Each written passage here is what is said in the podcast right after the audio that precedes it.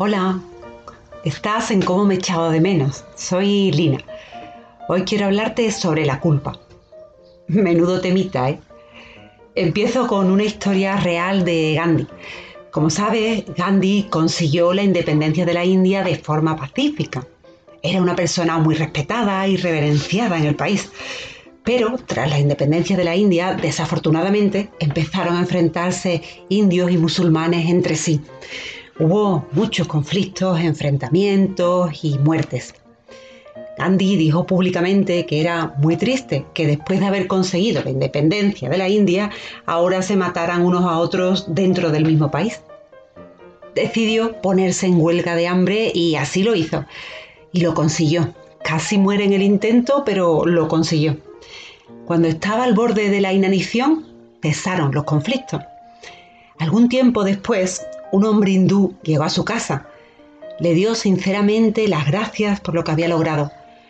Le contó que durante los enfrentamientos los musulmanes habían entrado en su casa y asesinado a su esposa.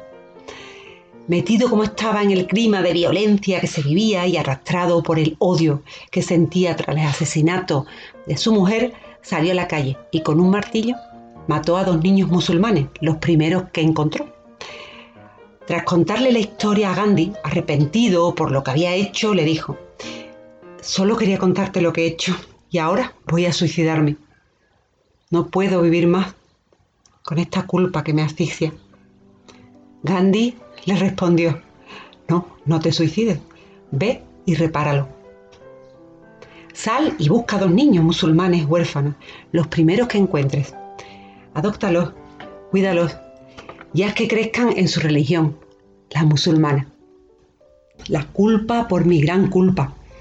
Recuerdo cuando iba a la iglesia, la iglesia católica, que hay una oración en la que se repetía por mi culpa, por mi culpa, por mi grandísima culpa. Quiero hablar hoy de la culpa porque puede dañarte la autoestima, la confianza en ti. La culpa es algo cultural, no es una emoción innata del ser humano como puede ser la alegría o la tristeza. Primero, quiero que pienses en alguna historia, alguna situación de tu vida por la que te sientas o hayas sentido culpable. Te doy unos segundos, piénsalo. ¿Lo tienes? Bien. ¿Por qué te puedes sentir culpable? Pues puede ser por acción o inacción. O te puedes sentir culpable cuando te pones a la defensiva. O quizás porque algo te resulta muy doloroso, incluso quieres negarlo o no recordarlo. Así dicho es un poco abstracto, así que te voy a poner algún ejemplo. Te arrepientes de haber dicho ciertas cosas que sientes y que no tenías que haber dicho. Sería culpable por acción. Que tu madre te ha pedido que la acompañes a algún sitio y tú no lo has hecho. Culpable por inacción. Ponerte a la defensiva y siguiendo el ejemplo anterior de la inacción. Oye, mira, que yo no llevé a mamá donde quería, pero tú cállate, que el mes pasado se cayó y ni siquiera fuiste a verla. De todas formas, mm, tenía ganas de, de decirlo desde hace tiempo. Hay que ir a la base, a la raíz. Es fácil decir, como hago en los anteriores podcasts. Busca tu diamante, compra lo que te sume, no cumples lo que te reste. Pero para encontrar el camino a ese diamante que llevas dentro debes picar piedra, buscar en lo más profundo y preguntarte, ¿de dónde me viene esto? ¿Por qué se repite mi historia? ¿O por qué me autoboicoté? En el podcast de hoy, volviendo a la culpa, ¿qué es lo que aparece después de picar piedra? ¿Qué hay al fondo en nuestro interior? Pues está la exigencia con nosotros mismos y con los demás. Atentos, Puede que el que sea muy exigente con él mismo también lo sea con los demás y que con la dureza con la que se juzga y etiqueta a sí mismo, juzgue y etiqueta a los demás. También está el miedo, mucho miedo a retar, a enfrentar a personas que son importantes para ti. Quizás tus padres, hermanos, pareja, amigos. Otra cosa, ¿y si la culpa te viene bien? Bien entre comillas para sentirte víctima y quedarte pasivo y no hacer nada. Ay, mísero de mí, ay, infelices, soy culpable de todo. Toda la culpa la tengo yo y nadie más que yo. Estoy arrepentido y me siento culpable, pero no puedo hacer nada. Ojo, sí que puedes, recuerda la historia de Gandhi con la que empezamos. Pero hay más, que hoy vengo cargadita. ¿Y si la culpa te viene bien también para negarte que estás resentido en el fondo? Prefiero sentirme culpable yo y sentir que no he hecho lo correcto. Correcto entre comillas, claro. Pero así no tengo que poner en peligro relaciones con mi familia o con personas que son influyentes para mí. Te cuento una historia real. Luis llevaba media vida manteniendo a su hermano.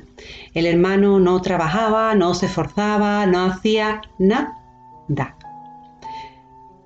Entonces Luis estaba harto, cansado de solucionarle todos los problemas a su hermano, de salvarlo cada vez que se, que se metía en historias. Pero sus padres siempre le decían, Luis, es tu hermano, no tiene trabajo, las cosas le van mal, le van mal, somos una familia.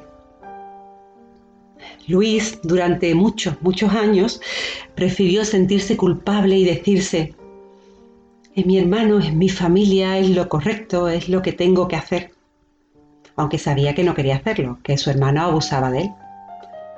Realmente lo que había de fondo no es tanto culpabilidad como resentimiento hacia sus padres y su hermano.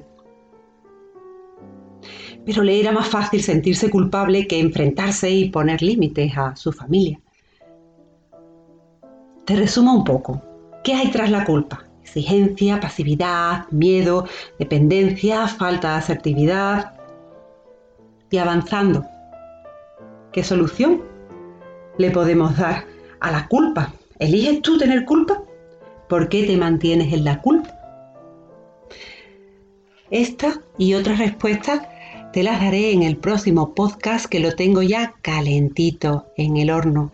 Un abrazo muy fuerte para todos y Cualquier duda podéis escribirme al email que os escribo abajo, eh, como me echado de menos, arroba gmail.com.